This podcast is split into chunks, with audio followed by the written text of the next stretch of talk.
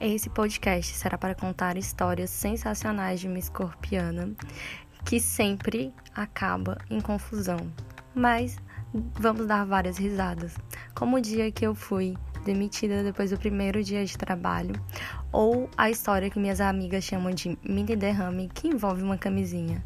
Então, se preparem para histórias sensacionais e para morrer de rir.